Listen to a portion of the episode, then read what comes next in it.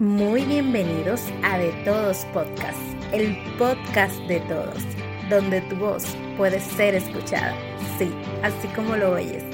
¿Quieres ser tú la próxima voz?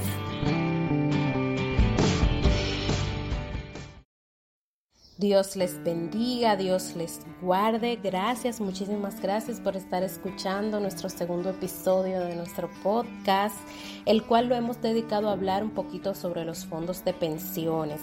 Quizás nosotros los jóvenes no nos interesamos en investigar sobre este tema porque pensamos que es para cuando estemos más viejos o más entrados en edad pero es bueno conocer sobre esto porque los beneficios de los fondos de pensiones no solamente aplican para las personas mayores, también en ciertas condiciones nos corresponden a nosotros y debemos de conocer sobre este tema. Iniciamos diciendo que el sistema de pensiones se crea bajo la ley 87-01. Las AFP o administradoras de fondos de pensiones son sociedades financieras constituidas con el objeto exclusivo de administrar las cuentas personales de los afiliados e invertir adecuadamente. Ahora, ¿sabe usted cuánto se le descuenta de su salario que va destinado para sus fondos de pensiones?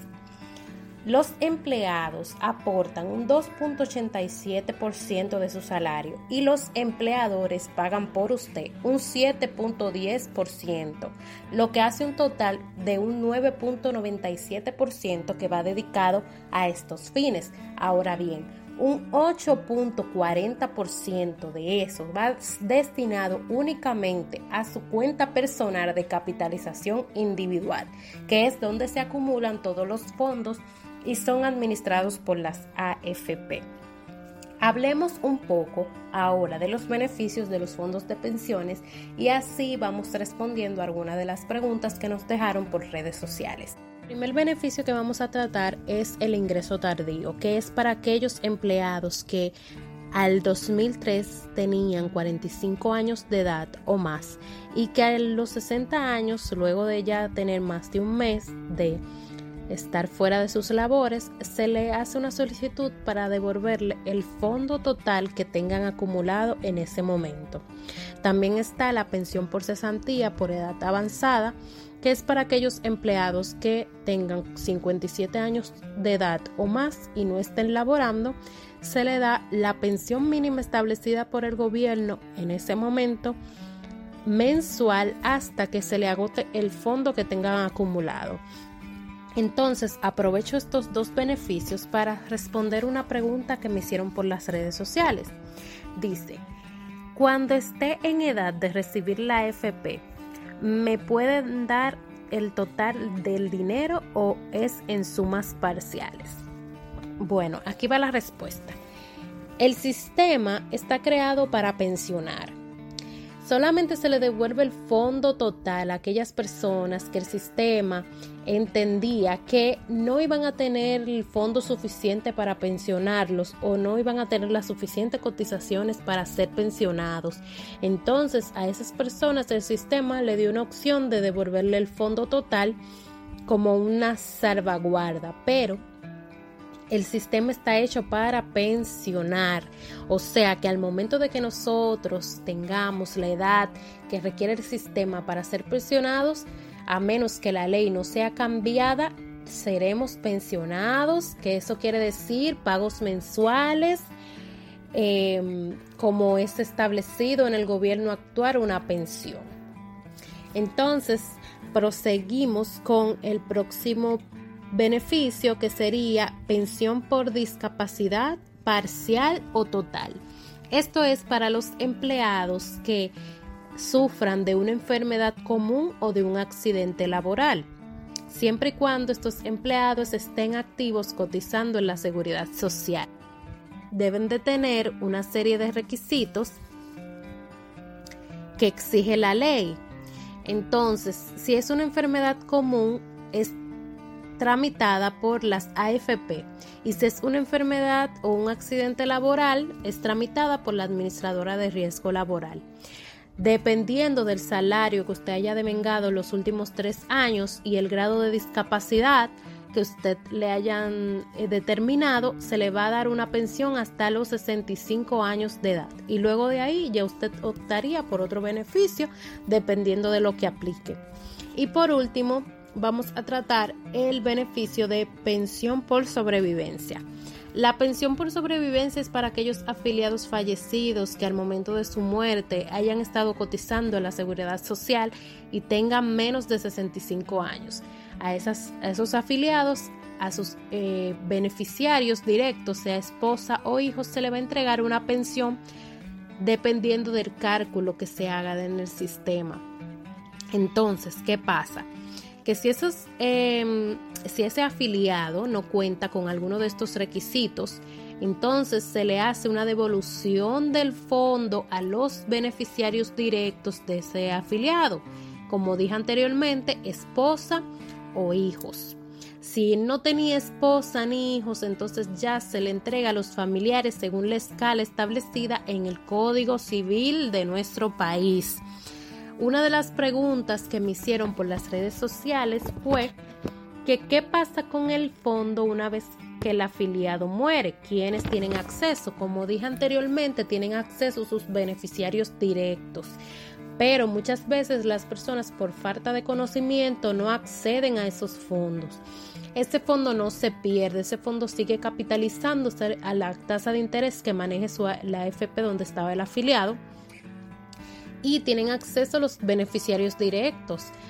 Lo que pasa es que muchas veces eh, las personas tienen algún problema con el apellido, con el nombre o no tienen los documentos que se requieren para hacer, eh, para hacer la reclamación del fondo, entonces se detiene el proceso.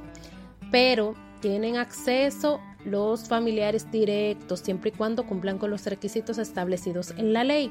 Esos requisitos están por toda la internet, en las páginas de las AFP, en la página de la CIPEN, también en la página de la DIDA lo pueden encontrar y ahí te explican todo lo que debes hacer para hacer reclamación de ese fondo.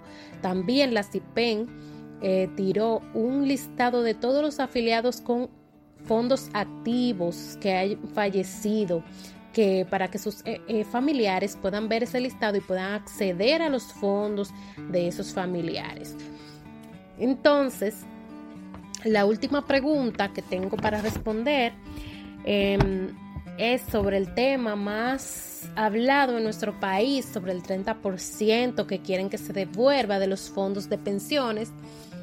Y esta persona me preguntaba, si se retira el porcentaje, ¿podría producirse una inflación? Bueno, yo no soy experta en la materia, en economía, ni nada por el estilo, pero estuve indagando de algunas personas que sí son estudiados y han dado su opinión sobre este tema. Y, los, y para que sepan todos los que me escuchan, Em, los fondos de pensiones, el 95% de los fondos están en el Banco Central de la República Dominicana. Ahí están depositados todo el 95% de los fondos. O sea que las AFP solamente manejan un 5% de todos los fondos para ser invertidos, certificados financieros en entidades financieras reguladas por el Estado. O sea que eso no puede, eh, los fondos, la mayoría de los fondos no están así siendo utilizados y invertidos como las AFP quieran, no, solamente el 5% de esos fondos. Entonces, el otro 95% están en bonos del Estado en el Banco Central. ¿Qué pasa? Dicen los estudiados que si esos fondos son redimidos, hechos líquidos, por así decirlo, hubiera una inflación, una devaluación del peso dominicano. Y entonces, ¿qué pasaría con esto? Que las cosas van a comenzar a subir de precio, em, van a comenzar a devaluarse otras cosas. Entonces, los economistas entienden que no sería muy factible entregar esos fondos de manera eh, tan inmediata porque obviamente las personas van a hacer uso de sus fondos cuando llegue el momento, pero hacerlo así anticipados, ellos dicen que no es factible para nuestro país. Esto es lo que ellos eh, entienden y es su punto de vista y creo que tiene su, su punto de lógica y su punto válido de por qué ellos opinan de esta manera. Si usted no sabe en cuál AFP usted pertenece, puede investigarlo en la página de la CIPEM y es bueno que usted también le imparta de estos conocimientos a sus familiares porque nunca está de más conocer sobre estos temas. Pudiéramos seguir hablando sobre la AFP y sus beneficios, pero no quisiéramos alargar este tema más, así que puede hacernos cualquier pregunta o sugerencia que usted tenga por nuestras redes sociales. Estamos en Instagram y en Facebook como de todos podcasts. Estaremos felices de leerles. Recuerde que todos los sábados tenemos un tema nuevo edificante para usted y que Jesús le ama y le quiere salvar. Y si no le conoce, nosotros podemos indicarle el camino para usted conocerlo. Dios les bendiga, Dios les guarde y nos vemos en la próxima.